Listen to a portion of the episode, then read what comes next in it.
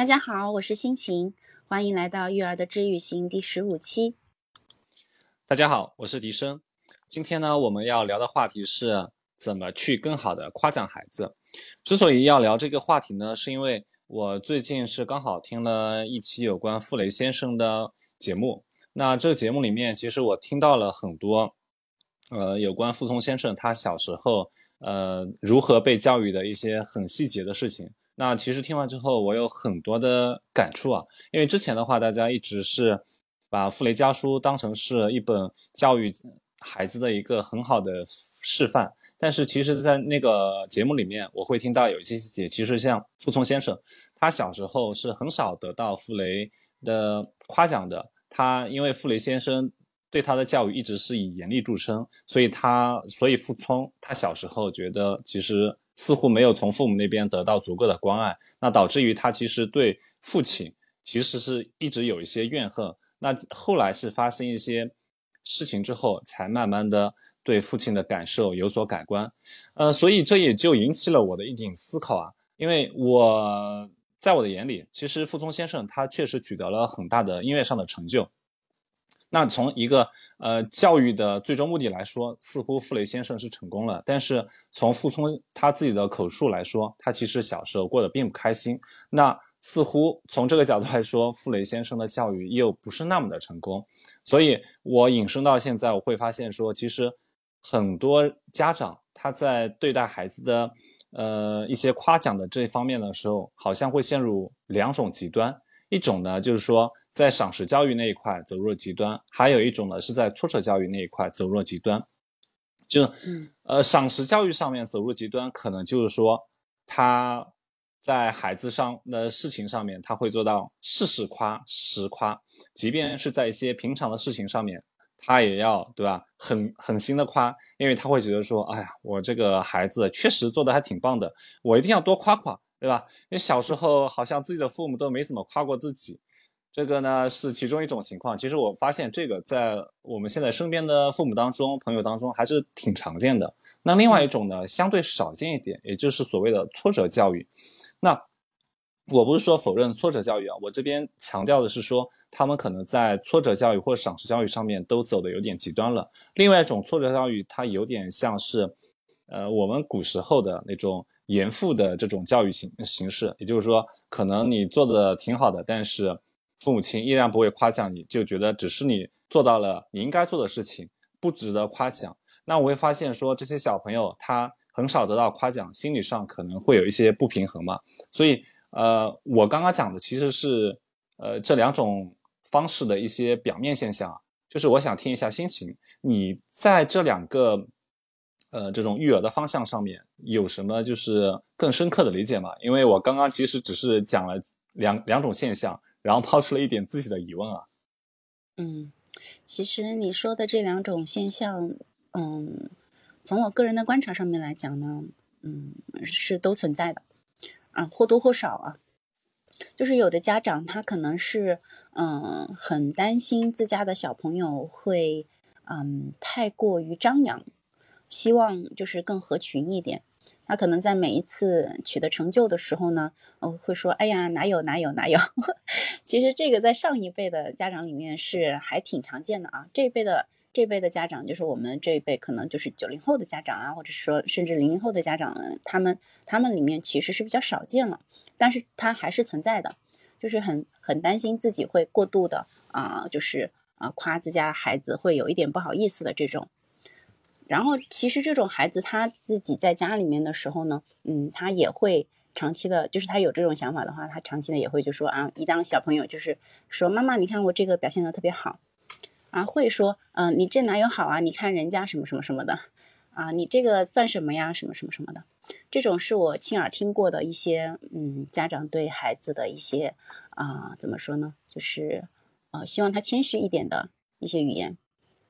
但是其实这种呃长，如果小朋友长期在这种呃压制啊、忽视啊，甚至是有的说，哎呀，你看人家做的什么，你做是做什么，甚至有点嘲笑的这种状况之下呢，啊，他否定了小朋友的心灵否否定了他的成就感的话，啊，长期下来对他的自我认同感，呃，是有很大的嗯不好的影响的嘛。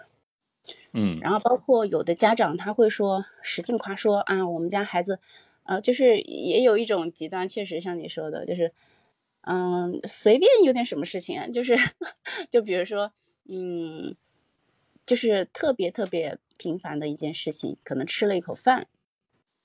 就被家长夸了，说：“哎呀，我天呐，我的孩子简直是世界第一最棒的孩子，怎么会自己吃饭呢？可能都已经到小学了，但是真的，这是这是可能会说，嗯，有点夸张。但是其实你抽出来，抽出身来看，周围真的是有这种现象的，就是在不合理的情况下去啊过度的夸奖孩子，这种情况也是存在的。”然后他们就是从小被被说，哎呀，你这个真是太聪明了，真是太聪明了。包括其实很多的，嗯，因为现在的那些嗯机构啊，对吧？还有一些呃培训班啊，就是 就是包括一些户外的活动，一些组织的活动，在尤其在小的时候，可能会组织很多很多的一些嗯比赛呀之类的。然后小朋友们呢，就是可能只要参加了之后，就会哎得个奖。啊，去去哪一个活动，哎，又拿一个奖，然后很多小朋友家里面就是说啊，一堆两堆的奖，就是甚至是说用金来称的那种，就是可能有的奖它就是报名就有嘛，只要你报名就就各种各样的奖项嘛，然后就摆出一堆，就会说觉得啊，我们家孩子怎么这么厉害，简直就是天资，就是就是英才，对吧？但是其实啊，这个时候呢，如果你是从从聪明的角度。去夸奖孩子的话，就长期被夸聪明，说：“哎呀，你真是一个聪明的孩子，你这个孩子真是太棒了。”然后没有指向他指向他具体的行为的时候，嗯，很多小朋友呢，在他长大之后啊，为了维护他自己的嗯聪明的这种人设吧，其实他自己是没有意识到的啊。但是其实他啊，他潜意识会有这种这种想法，就是我是一个聪明人啊，这件事情太难了。啊，我我有点害怕，就是我做了之后做的不是很好，然后就可能，嗯，好像我显得我不是那么聪明。他不希望去把那件太困难的事情、太有挑战的事情去做下来，就是会有有的孩子会下意识的躲避，让自己显得不太聪明的事情，然后然后口口声声说的是啊，这个事情啊，我不是我不会，是我不想做，是吧？是用这种这种借口来推脱。但是真的他能做到吗？他可以做到吗？其实他并没有真正的去面对他，去尝试他。嗯，这种是嗯比较极端的两种情况了。嗯嗯，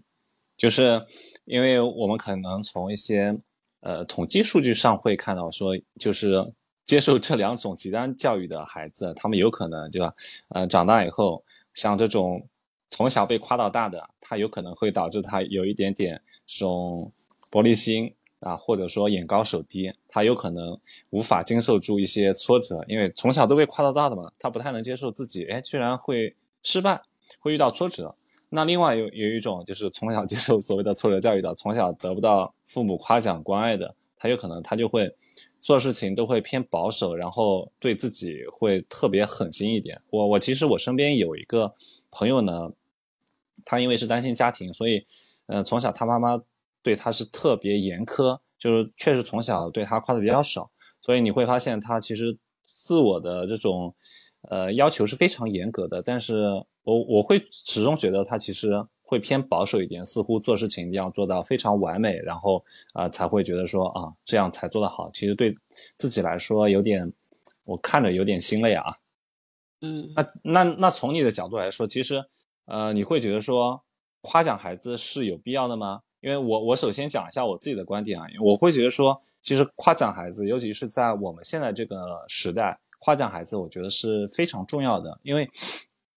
其实，嗯，我觉得夸奖它最重要的是说，呃，它建立了一种呃对让孩子对自己进行恰当评价的一个标准。因为会发现啊。小朋友他对我能够做什么，其实他是不是太清楚的？尤其在他很小的时候，他是通过呃父母啊，或者说教师的一些夸奖，去逐步建立起这种所谓的能力感，因为他会知道说啊，呃，父母或者说老师夸了我，然后我就知道我在这个事情上面，呃，其实是有能力能够做好的。那么他可能也会愿意去尝试，去在一些稍微有点难度的事情上面继续努力。呃，这是我在我对夸奖的一点感受吧。我不知道你觉得，就是夸奖对于小朋友来说。呃，是有怎么样的意义呢？嗯，我觉得夸奖是非常非常非常有必要、非常重要的事情。每一个小孩，在他呃，在他完成一件非常棒的事情的时候，他都应该被好好的夸奖。然后，这样的就是被长期被夸奖、被认同、被看见的孩子，长大之后呢，嗯，他可能会在很多事情上面，他就知道我自己是很棒的。我是有自信的，我是可以完成的。然后，如果家长他夸奖的地方得到，呃，就是比较得当，然后，嗯，具体的指引说的比较清晰的话，那么在他即使没有完成这件事情的时候，他也知道我下一步我应该往哪个方向去做，我才能够呃达到这个呃真正的做的很棒的获得夸奖的这个呃这个样子，就是呃很很嗯就是很明确的很自信的孩子。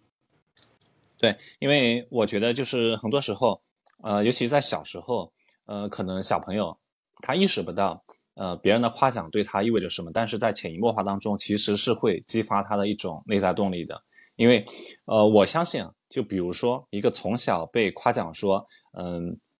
就是说这个孩子在，呃，这种类似于动手方面。呃，做的特别好，然后就是夸奖他的这种呃逻辑思考能力啊，动手能力比较强的，那很有可能他以后对会对这种呃涉及到机械设计啊这方面的东西会更感兴趣，然后再也继续沿着这条路走下去，因为他会他一开始的时候可能就是因为觉得自己对这个感兴趣，然后接受别人夸奖之后，也就更加认同了自己在这方面的能力嘛。嗯，对。其实夸奖的话，我觉得很重要的就是你首先你得真诚嘛。嗯，一个小朋友他如果在这件事情他做得很好的时候，你实事求是的去夸奖他，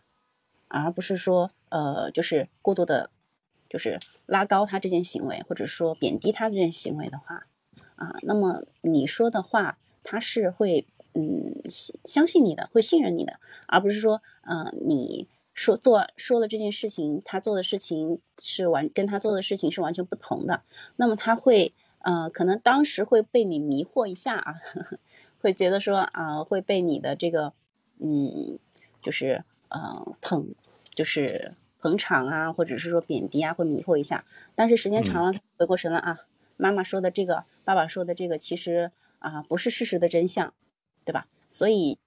他后面，如果你说的话不够真诚的话，啊，其实你的后面信用就会被打被打折了。你后面的话，可能他也是左耳朵进，右耳朵出，然后留下的只有那种情绪而已了。嗯嗯，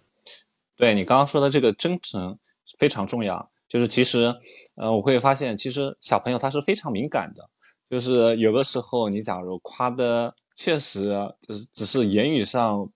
稍微说两句，而是不那么真诚的话，我相信小朋友是会意识到你其实是在敷衍他。那这种效果的话，我觉得长此以往的话，可能他会产生一种抵抗力吧。那其实你刚刚说的这种夸奖要真诚，已经是讲了我们这个今天要讲的第三部分啊，就是如何具体的去夸孩子，就是夸孩子有哪些的具体的技巧。我觉得首先第一点，夸奖一定要真诚，这个非常重要。那我相信肯定还有其他的一些方法值得我们去注意。那不妨心情你跟我们说一下。嗯，其实最重要的就是真诚和具体了。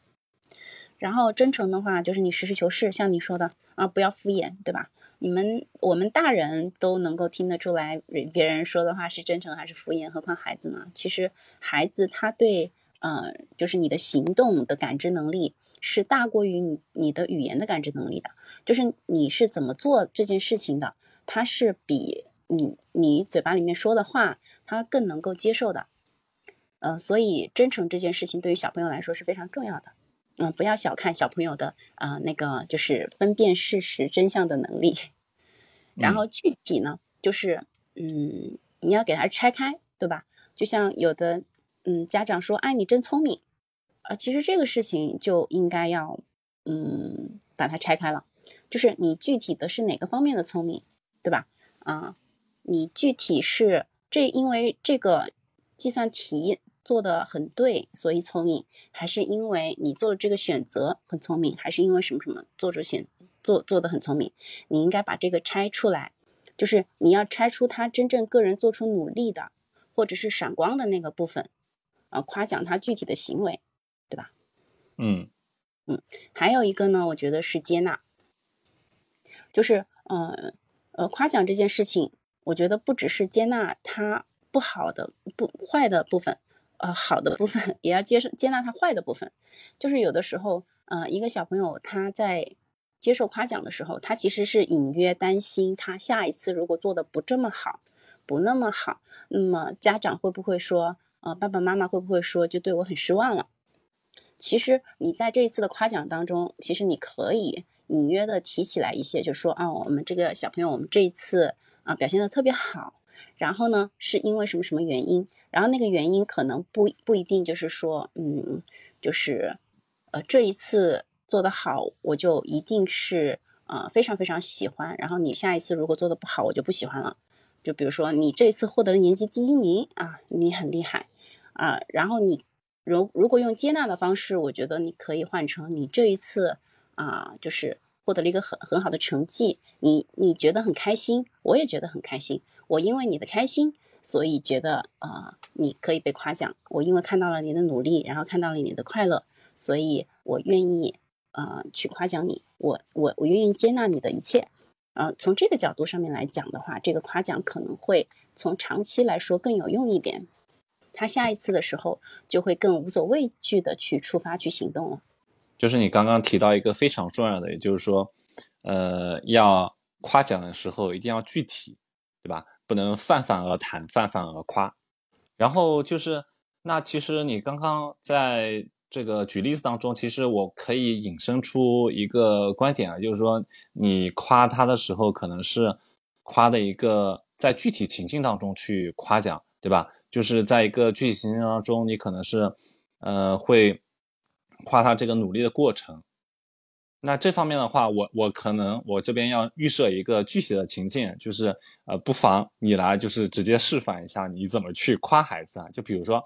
呃，经常现在小朋友的会被父母呃要求去练钢琴嘛。那比如说这个小朋友他今天弹钢琴弹的特别好，那你会应用。刚刚的那个原则怎么去夸奖他呢？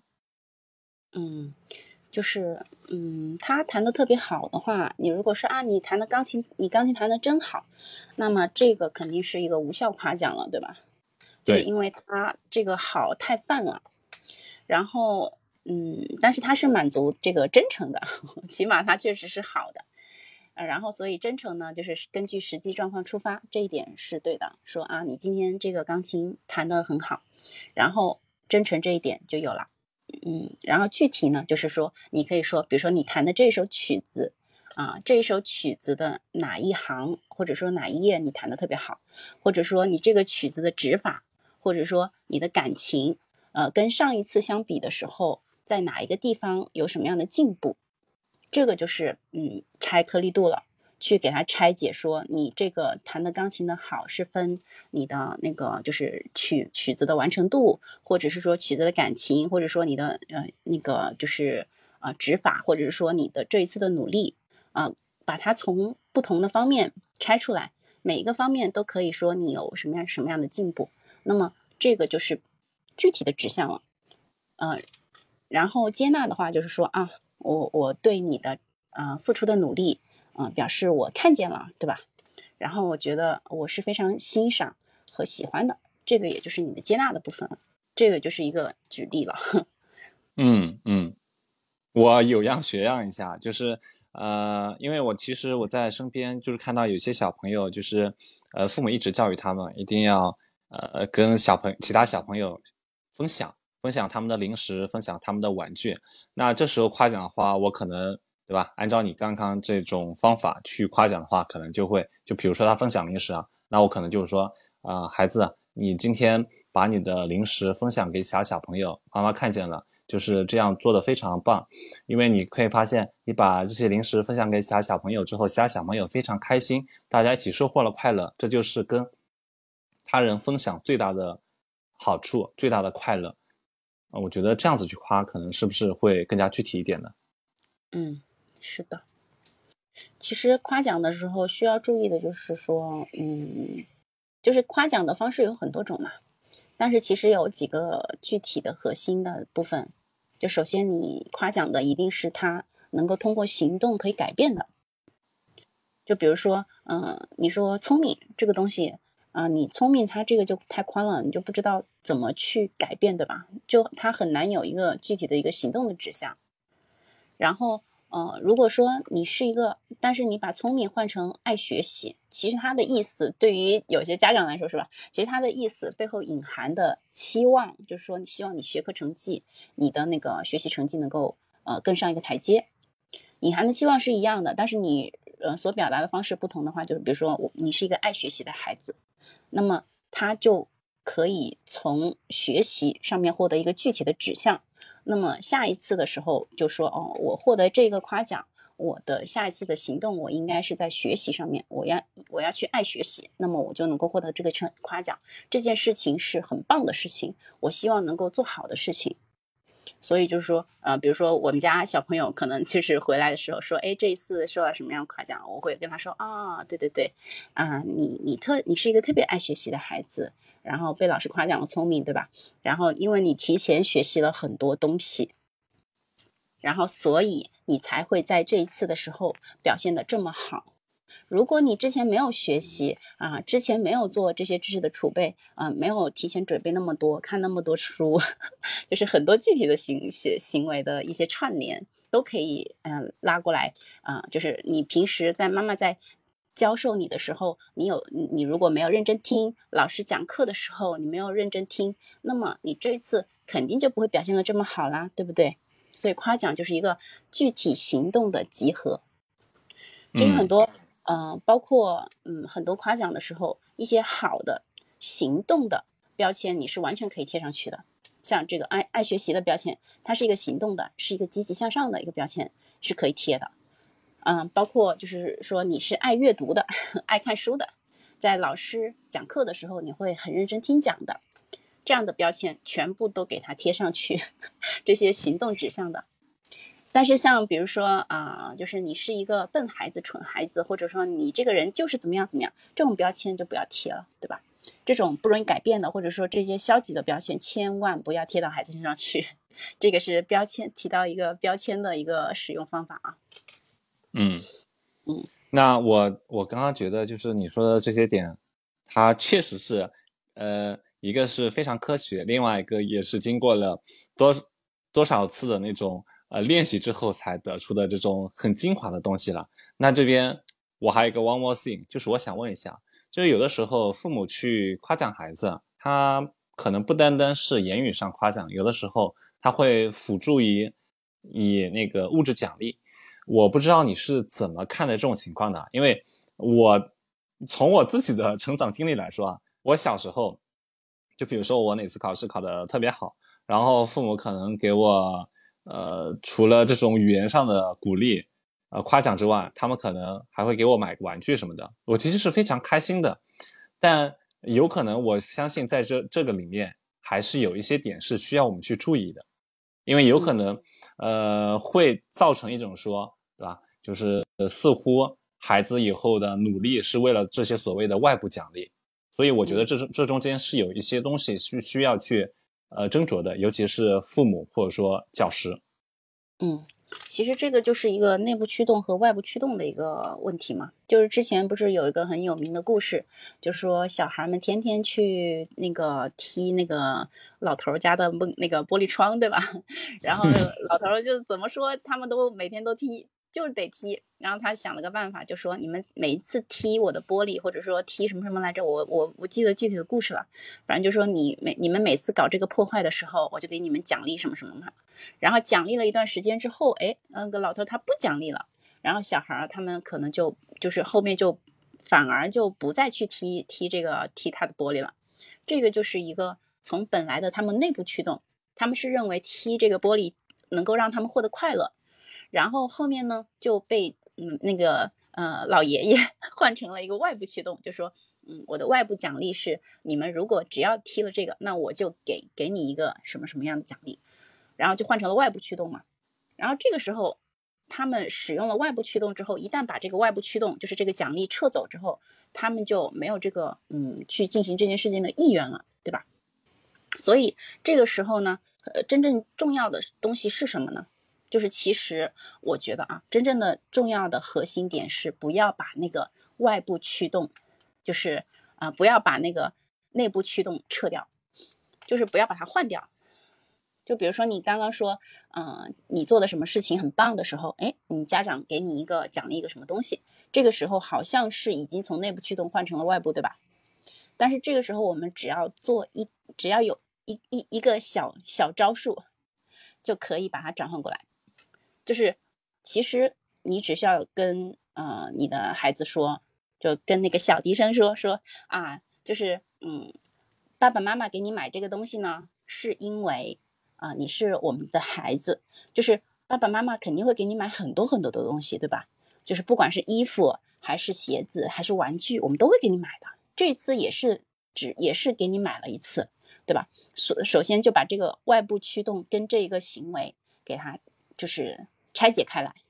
我们这一次的嗯这个给你买玩具的行为，它不是一个外部驱动，就把这个事情先拆开。拆开之后呢，第二步。就是把你的呃内部驱动继续巩固，就是说，啊呃，为什么嗯这一次我们这么开心，就是会一起去开心到一起来买玩具，因为你呃爸爸妈妈觉得你很开心，你这一次获得了什么样什么样的进步啊？你你感到很开心，爸爸妈妈也感到很开心，我们一起来庆祝。下一次如果你还是感觉到很开心的话，啊，那爸爸妈妈也会为你感觉到开心的。所以说，嗯，这个如果这个内部驱动它是稳固的话，那么外部外部的驱动就不会被被替代，然后就不会被左右了。嗯，就是说，呃，我的意思你听明白了吗？对我我是听明白了，因为呃这个感觉啊，但是我我的感觉就是说，这个东西确实在具体实操方面是需要去具体练习的。不是说我们懂得了所谓外部驱动跟内部驱动的这种区别，然后就能做好这件事情。我觉得这个真的可能要你在长期的育儿过程当中，根据具体的情境不不断的去练习。嗯，对，嗯嗯，在表达的时候或者是在练习的时候呢，嗯，我们需要具体的去实操一下。如果嗯听众有什么疑问的话，也跟我们互动一下，嗯，说不定我们有新的一些碰撞出来，对吗？嗯，今天就是我们聊了这么多，其实我们会发现说，呃，夸奖对于孩子的成长是非常有作用的。那我跟心情沟通下来，其实也会发现说，你在夸奖的过程当中，其实要注意几个关键词，一个是真诚，还有一个具体，还有一个是接纳。那你注意这些关键词以后，可能就是，然后你会发现你在具体夸奖的时候是有一些具体的方法去可以用的。那比如说你要夸。呃，孩子后天可以具体通过行动去改变的部分啊，这部分我们要努力去夸。还有一个呢，我们要去夸他的努力过程啊，而少去涉及到一些就是孩子没法改变东西，比如说他的呃天性特征，比如说他聪明啊这一方面，其实我们应该少夸。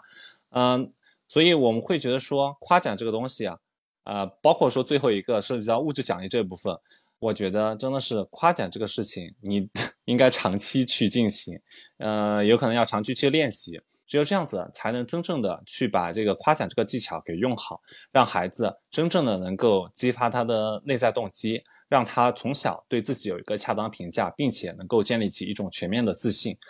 我相信，从小在适当的夸奖的环境当中成长起来的孩子，他以后面对挫折将会有更大的自信心去改变。去突破，呃，这就是今天我们要分享给大家的，谢谢大家收听。